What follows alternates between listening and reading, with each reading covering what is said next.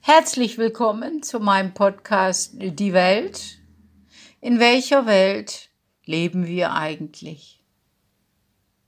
Ja, die Welt scheint aktuell völlig auf dem Kopf zu stehen und es passieren jeden Tag Dinge, von denen wir nicht begeistert sind und die unser persönliches Leben beeinträchtigen. Den einen mehr und den anderen weniger. Aber steht die Welt wirklich auf dem Kopf? Und ist es wirklich so, dass das alles, was jetzt gerade passiert, Krieg mitten in Europa, das Geld ist weniger wert geworden, wir haben eine Energiekrise, ja, überteuerte Produkte, Lieferungen fallen aus. Ist das wirklich etwas Neues in unserer Welt? Ich höre immer wieder, ja eigentlich sollte die Menschheit ja weiter sein, sie sollte kluger sein und sie sollte reifer sein.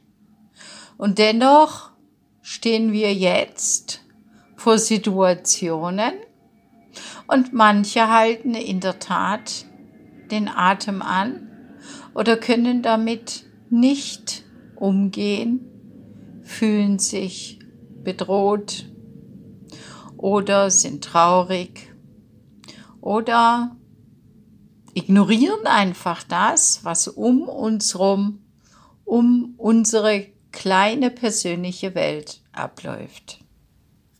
Aber stimmt es, dass wir weiter, klüger und reifer sein sollten dass wir gelernt haben sollen aus der Vergangenheit? Stimmt es wirklich? Vielleicht wünschen wir uns nur, dass wir gelernt hätten oder dass die Menschen gelernt hätten. Vielleicht wünschen wir uns nur, dass wir reifer geworden sind, dass wir gelernt haben, aus der Vergangenheit oder das andere gelernt haben aus der Vergangenheit, dass wir gelernt haben aus den Ereignissen des Weltgeschehens der letzten zig Jahre. Und wenn wir nicht gelernt haben, woher kommt es, dass wir nicht gelernt haben? Immerhin zeigen Wiederholungen im Leben an, dass wir etwas nicht verstanden haben, dass wir nicht an die wirklichen Ursachen rangegangen sind und dass wir uns nicht mit dem, was um uns rum passiert ist, wirklich auseinandergesetzt haben. Der Mensch neigt dazu, wenn etwas um ihn rum passiert, die Ursachen auch in seinem Umfeld zu suchen, in seiner Umwelt zu suchen, sprich bei den anderen zu suchen. Ja, das machen wir seit Jahrtausenden, das machen wir seit wir zurückdenken können. Das haben Generationen vor uns schon bereits gemacht. Und alle die Kulturkreise die wir als vergangene Kulturkreise bezeichnen. Ob wir jetzt nun von den alten Ägyptern reden oder von den Hochkulturen vergangener Zeiten, wo wir bis heute nicht wissen, wo diese gelebt haben, weil sie offensichtlich keine wirklichen Spuren hinterlassen haben. Wir fordern von denen, die wir für unser Schicksal verantwortlich halten oder denen wir die Verantwortung übergeben, dass sie unser Leben wieder lebenswert machen. Ich würde mal kurz und knapp sagen, dass sich in diesen Forderungen ein Denkfehler befindet. Der Denkfehler ist der, dass wir das, was uns nicht gefällt, um uns rum, aber selbst erschaffen haben. Viele Menschen unter uns werden sagen, ja, aber das habe ich doch gar nicht gewollt. Das kann doch gar nicht von mir sein. Ich lehne das doch ab. So mag das für den Einzelnen stimmen. Dennoch ist es für das Weltgeschehen, aber auch für das, was wir in unserer kleinen Welt erleben, im Augenblick irrelevant. Tatsache ist, dass das, was wir in unserem Umfeld finden und was wir im Weltgeschehen finden, was uns nicht gefällt, wir selbst sind. Ja, wie soll das zustande kommen? Probleme, die wir haben, erschaffen wir durch unsere Gedanken. Und unsere Gedanken formen das, was wir erleben. Unsere Gedanken formen die Erscheinungen in unserer Umwelt, in unserer persönlichen kleinen Welt, aber auch in der großen Welt. Es werden viele mit Recht fragen, ja, wie kann ich denn als Einzelner einen Krieg erschaffen? Wie kann ich als Einzelner eine Wirtschaftskrise erschaffen oder eine Teuerung der Waren? Es ist möglich, weil es viele von uns gibt, die durch ihre Gedanken diese Wirkung im Außen erzeugen.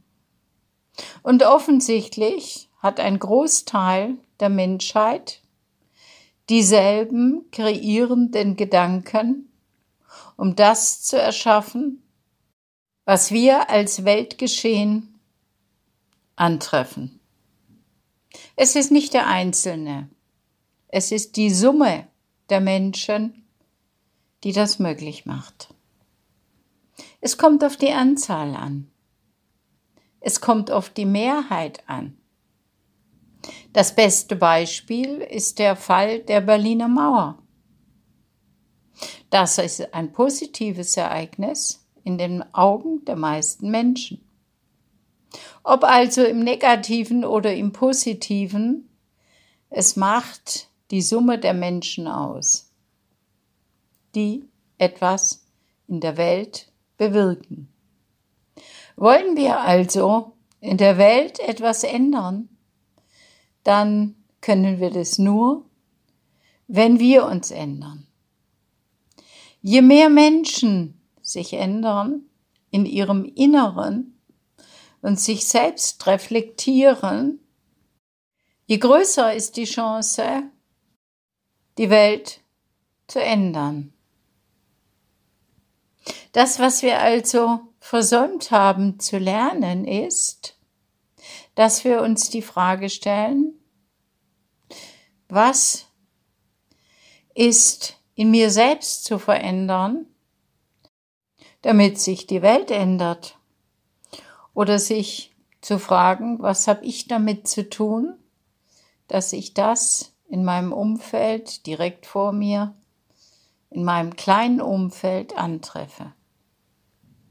Achten wir auf das, was in uns selbst ist? Vermutlich weniger, als dass wir darauf achten, was sich in unserem Umfeld abspielt.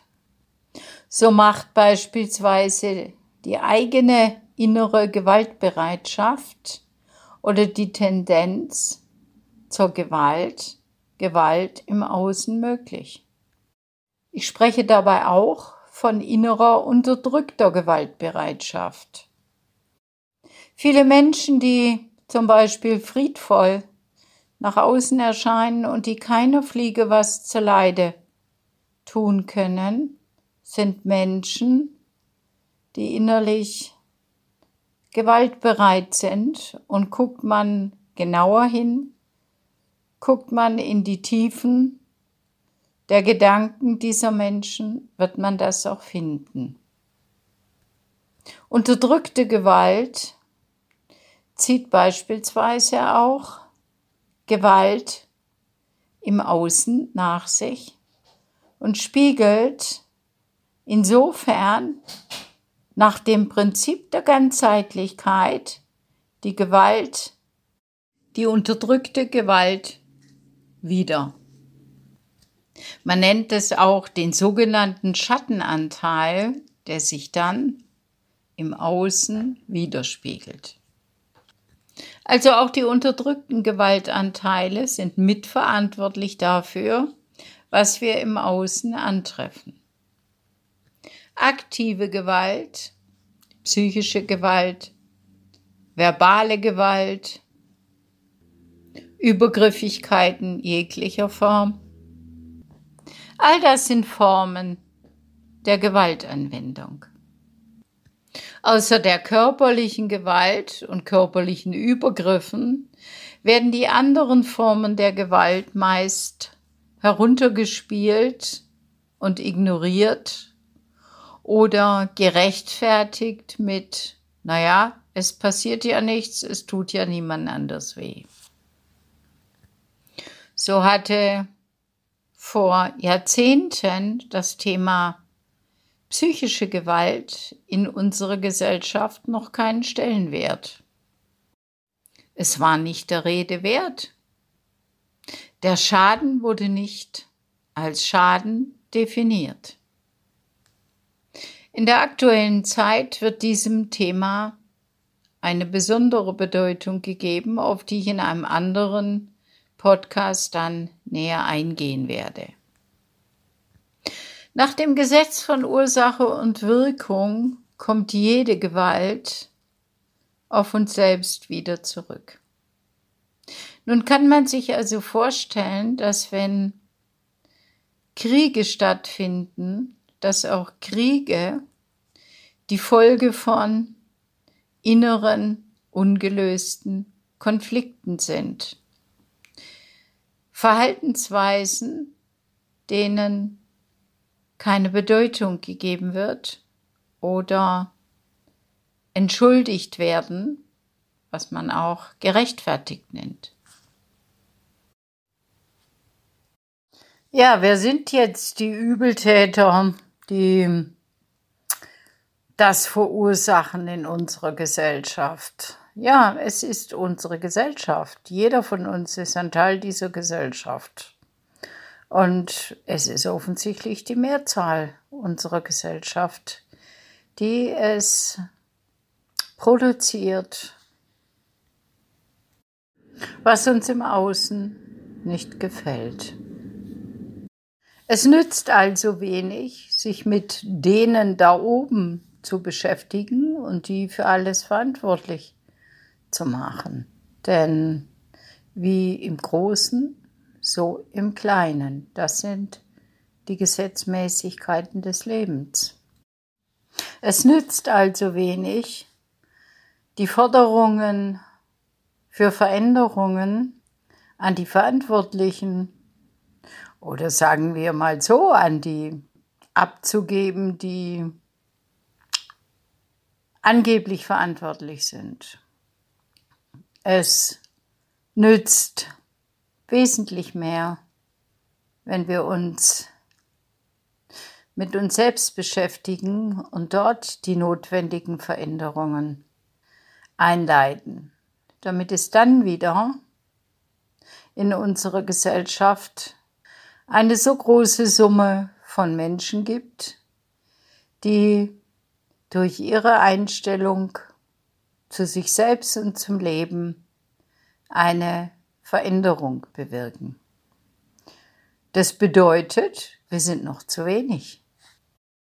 Danke für euer Ohr und mehr dazu in einem anderen Podcast, den ich für euch aufgenommen habe. Eure Ursula Schmitz.